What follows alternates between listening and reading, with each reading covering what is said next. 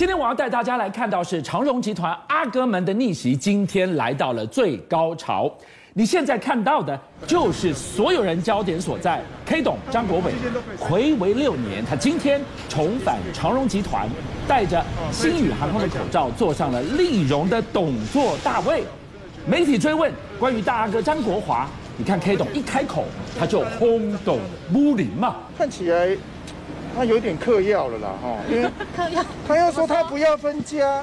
然后现在又说要解散巴拿马，哦我觉得这很冲突，我不知道。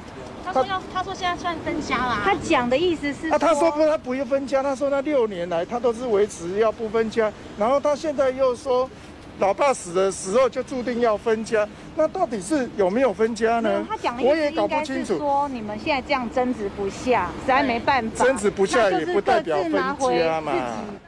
好，你看到的是一派的 K 董风格，讲话非常的直白率真。他居然说大阿哥是不是有点嗑药了？还没完，大家要问的是，今天坐上了立荣董座，那下一步呢？会不会问鼎更高位长荣行的大位呢？哎，K 董留了一个伏笔，这一段大家仔细听。我就说不是协议，有什么好协议的？啊，大家一直认为说啊，我拿到立董有什么好处？其实新宇本身也可以，本来就是有计划要去申请国内线啊。那我们国际线都可以申请了，国内线对我们来讲就是 piece cake，也不是什么问题。啊，所以其实坦白讲，我不是什么协议，有什么需要协议的，我真的觉得你们真的是太会去想了啦。哦，而且自己都大家都是张家的人哈，其实去讲协议这种事情，我是觉得很好笑。我们又不是外人。有什么好需要协议？大家都有股份，啊，大家都是董事，啊，所以要协议什么？我本来就是股东嘛，哪有什么叫做重回长隆集团的问题呢？不是说持股就一定要回去的，而且我已经出来了，哦，我要不要回去是所有的股民，哦，我们所有的股民，不管是大股东、小股东、散户，大家，啊，外资，啊，大家要有有同样的一个想法才有机会嘛，不然坦白讲也也没有意义。那、啊、我是跟你讲，我个人是没有这个想法，哦，因为我既然我自己创了新新宇了，我就是要好好的把新宇顾好，人不要贪心呐，哈、哦，我们就是把我们自己一一步一去，我要对我的兄弟要有交代。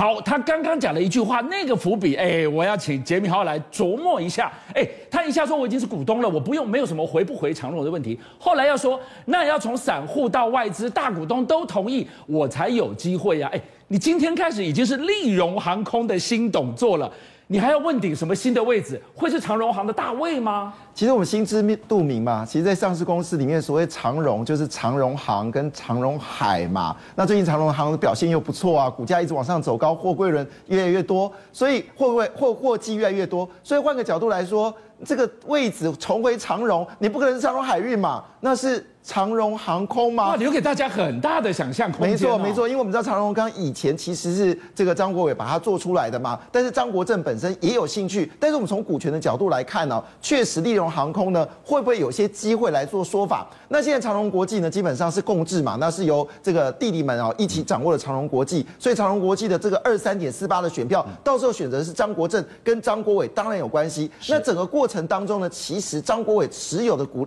股呃股这个股权。不低哦，也是将近两成哦，是有话语权的哦。两成之宝，你就是两两席董事就出来了。那当然，它还重要是说，那这个长荣航空本身自己有股权嘛，那这个是毋庸置疑。所以呢，换个角度来说，对于张国华来说，他实质能够掌握长荣航空的，就是只有这九点九八，跟长荣钢铁的十四点九九。所以，如果长荣长荣钢铁落到了就是弟弟手上的持有的话，那可以说一句话。张国华对未来立荣航空是没有话语权，因为你事实上等于没有持有长荣航空的股权，但股权。但是我们要说一句话，从这个股权来看的话，这里面就有个微妙关系喽。因为呢，如果今天张国伟的二十 percent 加上剩下的小股东或者其他的这个。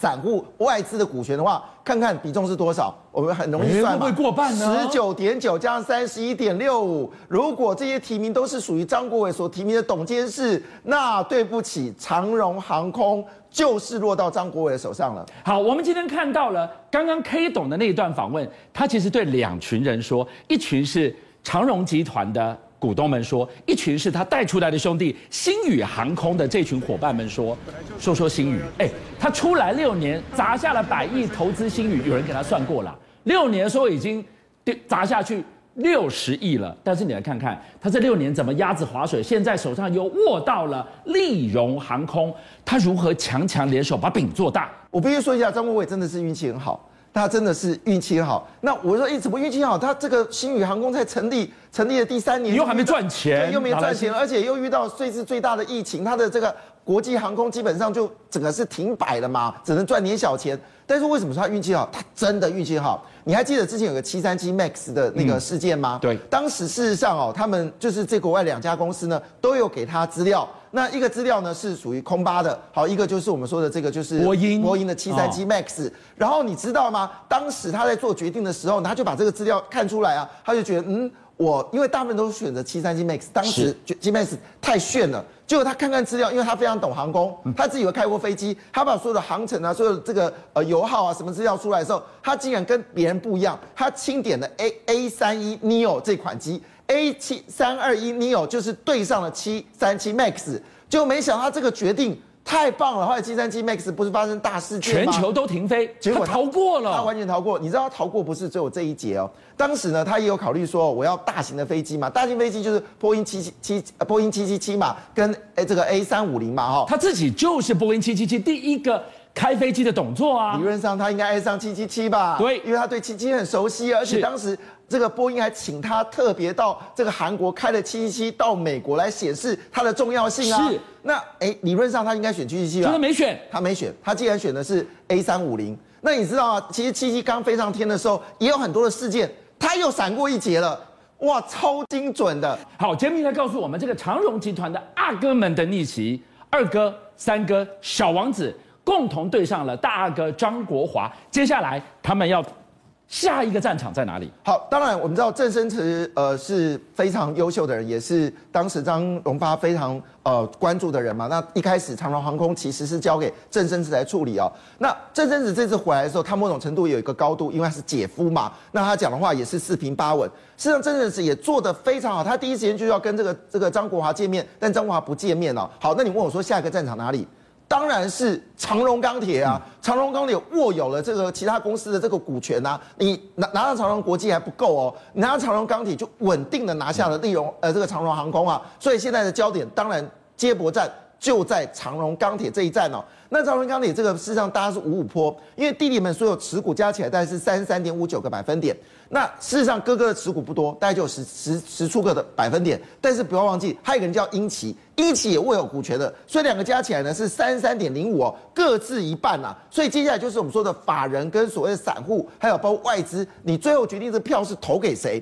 只要这个票超过百分之五十是给了所谓的这个弟弟们的话，那么长荣钢铁就是落到了这个。弟弟们的手上，所以这场战争非常重要。那我所以当然，你知道张国华也不是省油的灯啊。他当然知道，当你把这个长荣国际拿到的时候，手上就握有两百七十亿的白花花的钞票。那你这时候两百七十亿全部买长荣钢铁，或者买的长荣未来长荣海运，对于大阿哥来说是有影响的。所以他做了一招啊。那既然这样的话，我把钱给清空。所以当时呢，本来应该是发一百亿的，就发了两百七十亿。但是呢，他们现在已经做一个决定哦。当时决定这个这个发发现金股利的部分要砍咖。好，那我的重点在这个地方了。那张国华也不是省油灯，就算你拿到长隆国际，你手上握这么多钱，我让你不能买到股票，我就让你拿到了一一头像是拔了牙的老虎，因为。我股利都发出去了，你就没有这些银弹继续去攻城略地抢股份。但是你知道这一卡下来的时候，对不起啊、哦，这个钱是发不了的。但问题来了，他很担心哦，这个长因为原本长荣钢铁的股东会应该是十一月份，对，好，那十一月份的话，我这个给长荣国际有充分的时间从市场把这个长荣钢铁的股票买下来，这个是很大的压力嘛，因为这个绝对会变成压倒性的一个胜利哦。但回头一个重点事情是哦，张国华也不是省油的灯了，他一口气决定呢，把十一月份的股东会提前到六月份。那最后交割日是什么时候呢？是四月十二号，已经过了。所以也就是说，你今天拿到长荣国际，你手上有两百七十亿的银单嘛？银弹嘛没有用。所以基本上长荣国这长荣钢铁双方会诉求的是国际法人、还有海外法人以及所谓的散户，到底这个票要投给谁？但是如果长荣钢铁张国华一旦失手的话，它真的只剩下了只有长荣海运，它其他部分基本上雨落深水，所有的这些子公司，包括我们说的这些呃，它所转投资公司，全部会落到弟弟们手上，就像是骨牌一样连环倒。没错，从今天看到了利荣航空，再来长荣钢，然后一路过关斩将，到明年会不会长荣航空、长荣海运相继来变天？大家等着看。但是我们要来看到是决战海外的最大金库之一，大阿哥也出手了。好，没错，我们事实上其实最大的海海外的部分，我们先先来看一下，到目前为止呢，是利荣航空已经落到这个弟弟的手上了嘛，哈，那长荣钢铁呢就要做对决，那么长荣海泰基本上来说应该也没有问题，因为这个是基本上就是由长荣航来做决定，所以你长荣航空一旦拿下来的话，长荣航泰也就是落到弟弟们手上了。张国华他几天前发出了这个声明，他说，不然这样好了，你你们就拿钱来买好了，我的股权我可以出脱，哎。真的要跟弟弟鱼死网破了？这个话中话要怎么解读呢？这一招很猛，这一招很猛，因为他的话里面说的是什么事情呢？就我们把这个长荣这个巴拿马好把它解散嘛，因为这边你们占了百分之七十，而且我们知道两大金库，一个是长荣国际，一个就是长荣巴拿马嘛。他说要把长荣巴拿马解散，让大家各自拿了钱。那他挑逗他们弟弟们。